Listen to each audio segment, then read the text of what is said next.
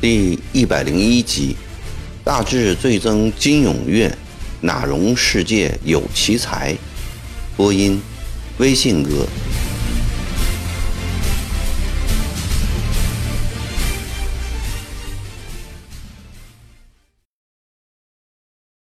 兵部火票递的是军机大臣的字迹，抄录关于上海离京的上谕。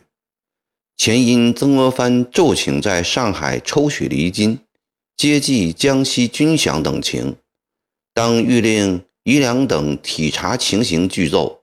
资据奏称，江苏军需局用款浩繁，专赖抽离计饷，未能分拨江西。且上海地杂华夷，该地方官绅年余以来办理尚能相安。若再行派官办理，实多挚碍。所奏自系实情，所有上海厘金，只可留作苏省经费。曾国藩所请撤调袁方英专办抽离，以济江西军饷之处，着无庸议。曾国藩读完这道上谕，心里凉了半截。调拨上海厘金。并由袁方英专办的如意计划，竟遭到两江总督宜良的断然拒绝。宜良可恶啊！曾国藩在心里暗暗地骂道：“如今的朝廷居然也这般软弱，宜良说不给就不给了。”曾国藩心里想：这种事在宣宗时代是绝不可能发生的。唉。今日之形势，真要办事，非得要有督抚实权不可。随便在哪个省当个巡抚，供应两万勇丁都不成问题，何来向人乞食这副狼狈相？曾国藩在房间里踱来踱去，心中充满了委屈。这时，门被轻轻推开了。哎呀，俊先！你几时回来的？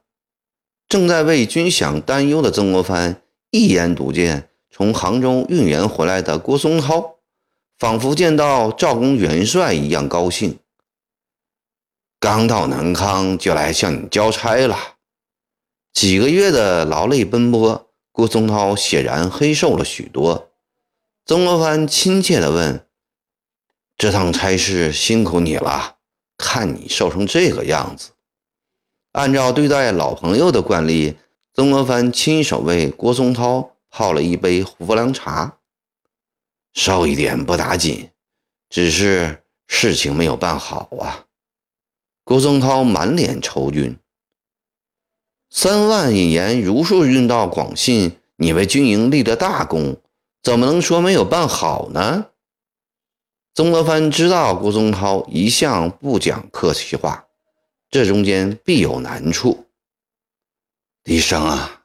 现在世道人心都坏了，国家遭大难，本应合舟共济，共逞危难，其实大谬不然。郭松涛很是气愤，一到浙江，先是巡抚和卫青高低不肯拨，说是浙江也是受长毛凌练区，不能承担八万军饷的义务。幸而不久，户部下来公文，他也只好勉强接受。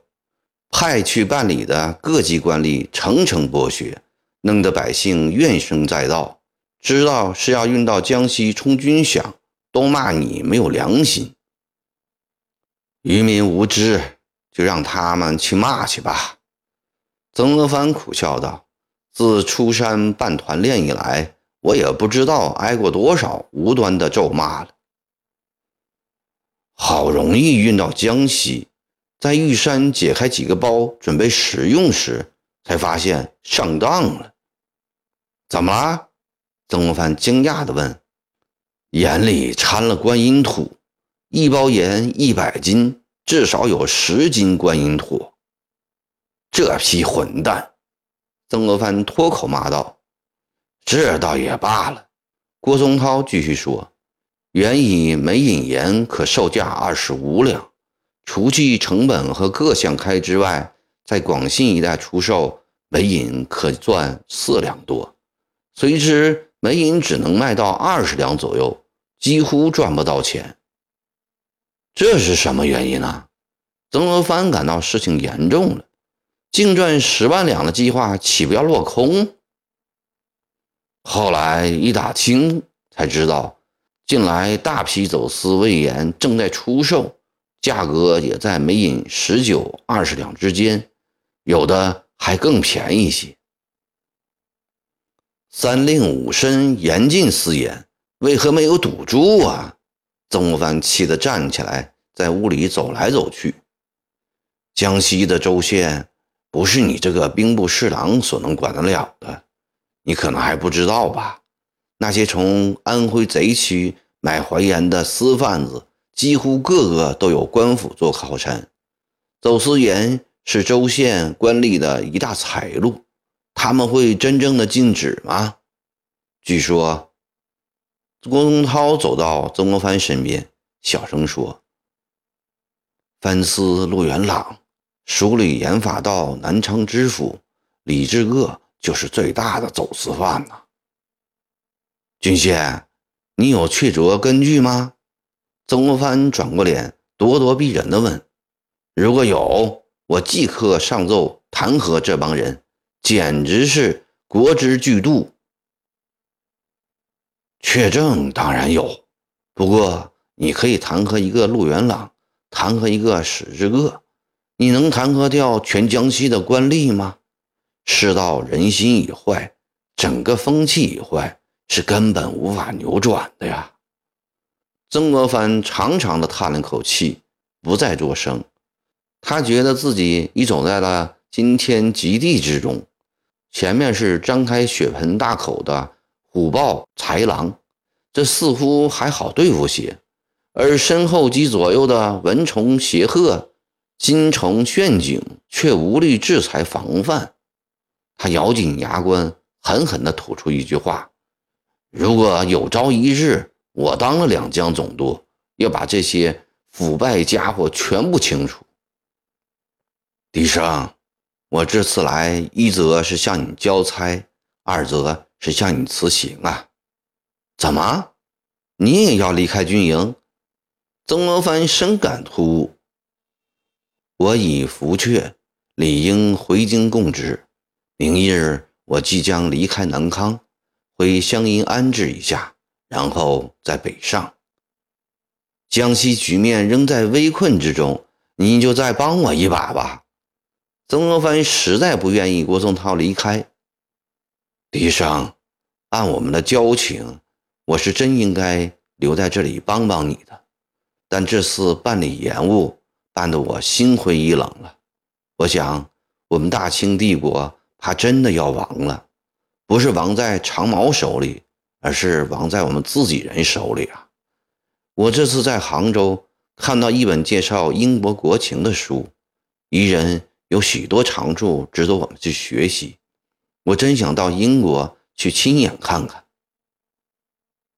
彝人的确有许多东西比我们好，就拿他们造的船和炮来说，就强过我们百倍不止。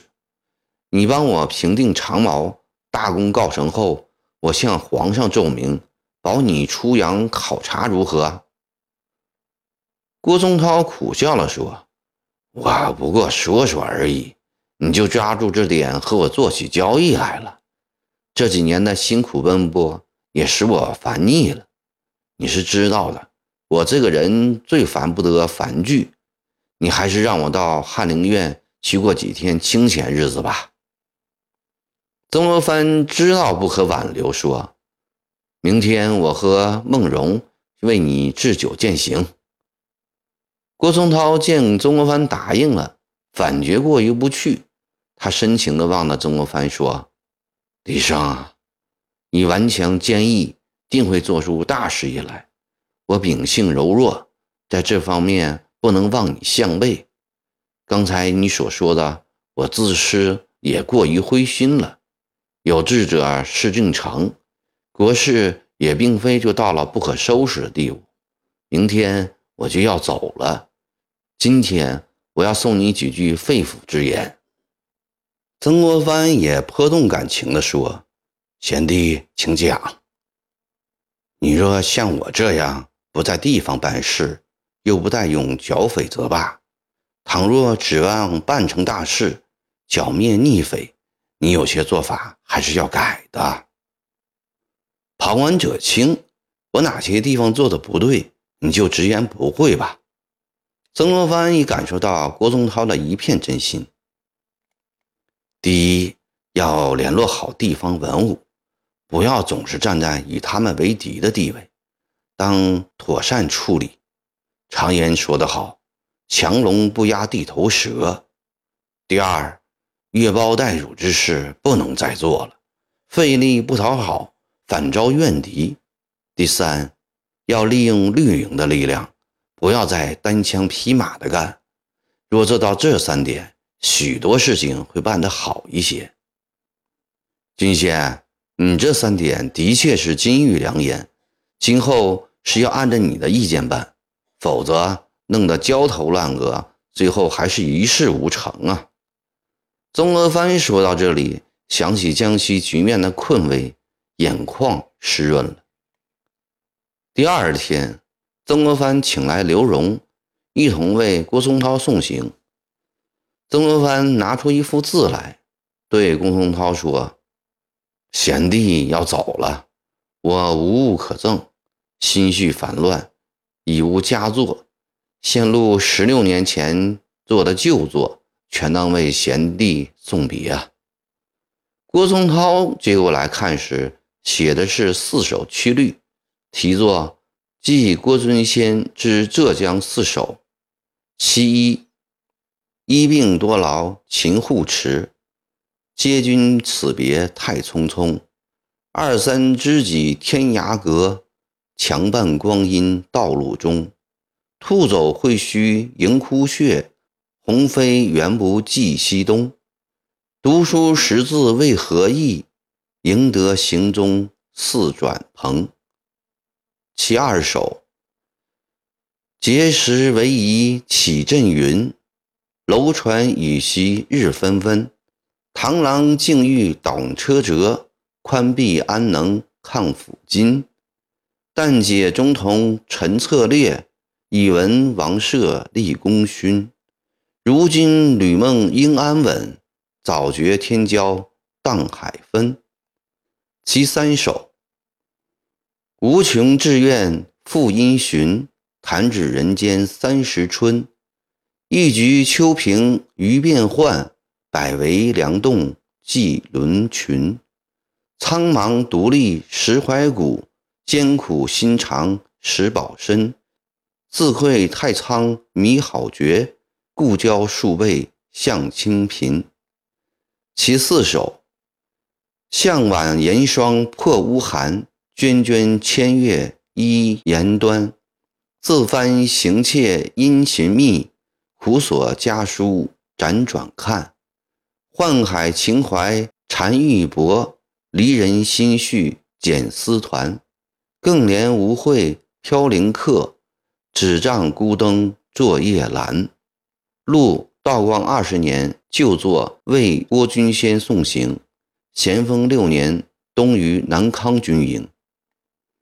郭松涛接过这幅字，看着上面刚劲挺拔的字迹。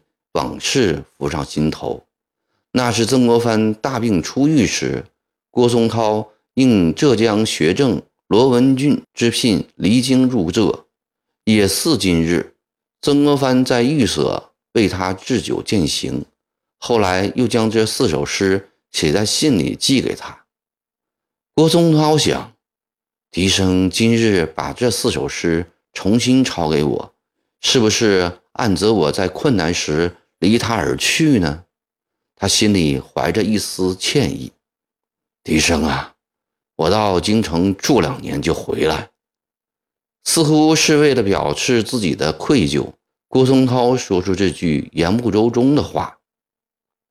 君先，你的性格才情意在翰林，已不意在军旅。你回京是件好事。今后若不是别有缘故，你不必再到军中来了。你为我在京联络京官感情，了解朝中大事，勤写信来，就是帮我的大忙了。或许比在军中起的作用还要大。刘荣说：“刚才笛声提起联络京官感情，了解朝中大事，倒是我想起了一件事，不知二位知道不？什么事？”曾国藩心中有一种莫名的不祥预感。前几天，文崇城府里的袁巡抚到南康来清点乡勇在营人数，文俊又不按人头发饷银。他凭什么来管我的人多人少？曾国藩打断刘荣的话。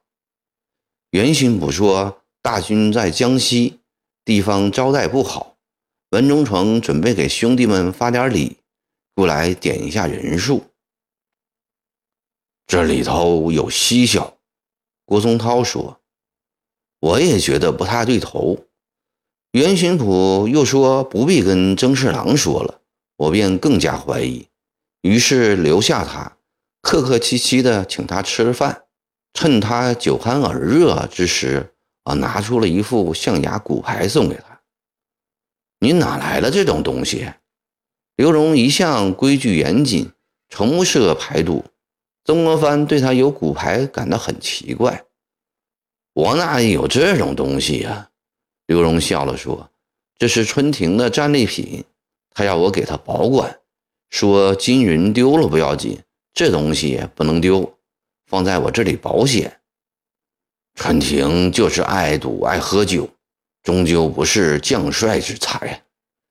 郭松涛一向不喜欢出野的鲍超，我把这副象牙骨牌送给袁巡捕，他高兴极了。刘荣不想议论鲍超，便接着说。我趁势问他：“程程近日对曾侍郎和湘勇有哪些看法吗？”姓袁的附在我耳边悄悄地说：“我前天听文忠诚和德银行部在议论曾侍郎。”曾国藩两眼盯着刘荣那张已变粗黑的脸，心中有点七上八下的。姓袁的讲：“德银行部说，寿阳相国跟皇上提过。”曾某人在江西亦无成就，但勇丁却不断增加。现在又叫一个弟弟招募几千兵到江西来，一家三人都带兵，而且都集中在江西，这可不是一件好事啊！曾国藩听到这里，心里一阵惶恐，手心里渗出了冷汗。又是那个周老头在使怪，早就该治事了。却总这样恋战，成事不足败事有余。郭松涛很是愤怒。曾国藩两条少着眉锁成一条线，三角眼暗淡无光，嘴唇紧闭。姓袁的讲，文忠诚听说后，寿阳相国老程谋国所立的事。文忠诚还说，姓曾的刚愎冷酷，不能相处。陈子瑜便是他的同年同乡，君赏拨慢点就下此毒手，与此人共事得处处提防，并要德银行部注意点。德银行部说姓曾的城府深，心思摸不到。我当时听到这些胡说八道，直气得发抖，心想这分明是文俊德银行部和周全藻上下串通一气。在算计我们，一旦有个风吹草动，他们就会第一个来弹劾。这一群魑魅！郭松涛骂道。屋子里的空气顿时紧张起来。良久，曾国藩长叹一口气，无力地说：“西洋亭市不久就会重演了。”刘荣心里一紧，他后悔刚才。不该一股脑的把话都倒出来，引起曾国藩这样大的伤感，便安闷道：“杨伯起生当乱世，又遭权贵所害，才弄得被迫自杀。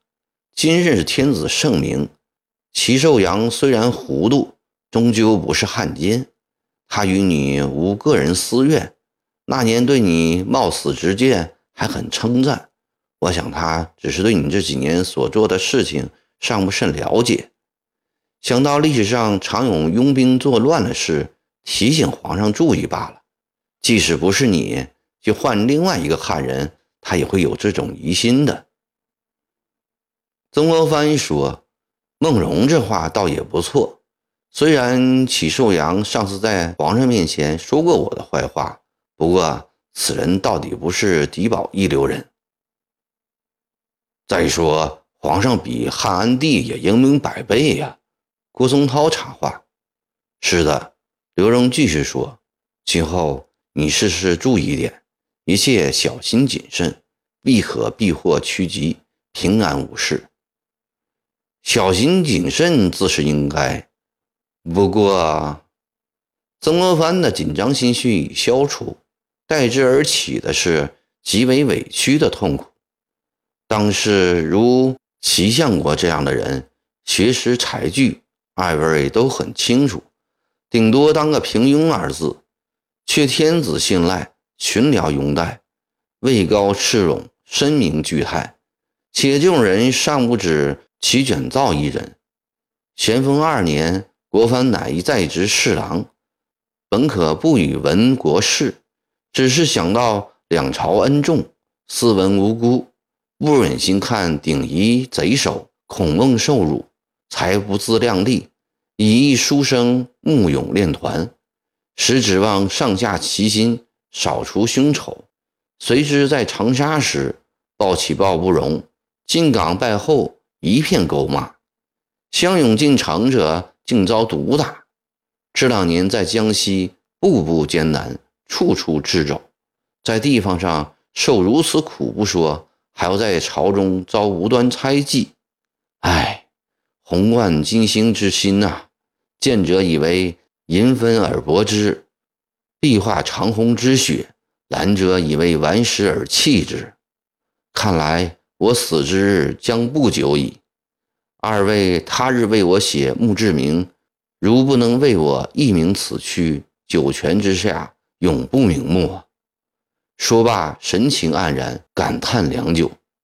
突然，他离开酒席。走到书案边，奋笔疾书，然后对郭松涛说：“刚才那幅字不要带了，我另送你一首诗。”郭松涛和刘荣接过看时，上面写着：“送郭君先离营进京，城中哀怨广场开，屈子孤魂千百回，幻想更无天可问，劳愁宁有。”地能埋，夕阳亭畔有人泣，烈士壮心何日陪？大智最正金永月，哪容世界有奇才？郭松涛感叹，刘荣饱噙泪水，三人望着冰冷的杯盘，再也无心吃下去了。突然，门外响起急促的脚步声，曾国藩的心里立即紧缩了起来。